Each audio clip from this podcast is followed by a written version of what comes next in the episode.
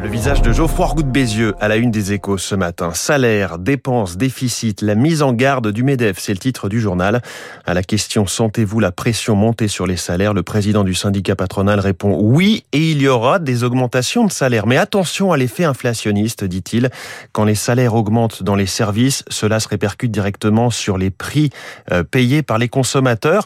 Si les hausses salariales se généralisent, dit-il, ce ne sera pas soutenable pour l'ensemble de l'économie. Autre point de cette interview, les finances publiques Geoffroy Roux de Bézieux s'en prend au en même temps budgétaire, une hausse simultanée des dépenses de fonctionnement et d'investissement.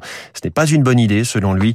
Enfin, on note l'alerte que donne le président du MEDEF sur les prix de l'énergie, mais aussi sur le manque de bois. Justement, la filière bois devant le défi de la demande. C'est le titre d'un dossier du journal La Croix.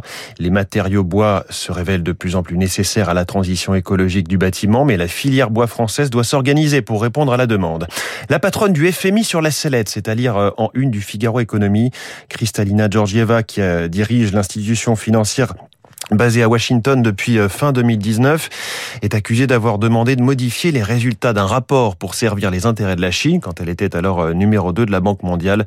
Une nouvelle réunion d'urgence du Fonds monétaire international, la deuxième en 48 heures, doit décider de son sort. On a appris hein, cette nuit à 4h30 du matin que la question n'était toujours pas tranchée. Un sondage à la une du Parisien Économie. 64% des salariés veulent plus de télétravail. Pour autant, seuls 41% d'entre eux s'estiment plus efficaces que d'habitude en télétravail travaillant, 22% se sentent moins efficaces. Et puis face à Nutella, la guerre de la pâte à tartiner ne faiblit pas. C'est l'histoire du jour dans le Figaro Économie. Il y a Michel Augustin, il y a Nestlé Dessert, il y a Bonne Maman. Depuis janvier, pas un mois ou presque ne passe sans qu'une grande marque de l'alimentaire ne lance sa recette de pâte à tartiner. Ce lundi, c'est le spécialiste du chocolat Milka, groupe Mondelez, qui tente l'aventure, ou plutôt la retente. Il avait fait une première incursion sur ce marché début 2019. Cette fois-ci, pas d'huile de palme, un pot en verre et une commercialisation sous son nom Milka, au lieu de pâte à Milka d'il y a deux ans.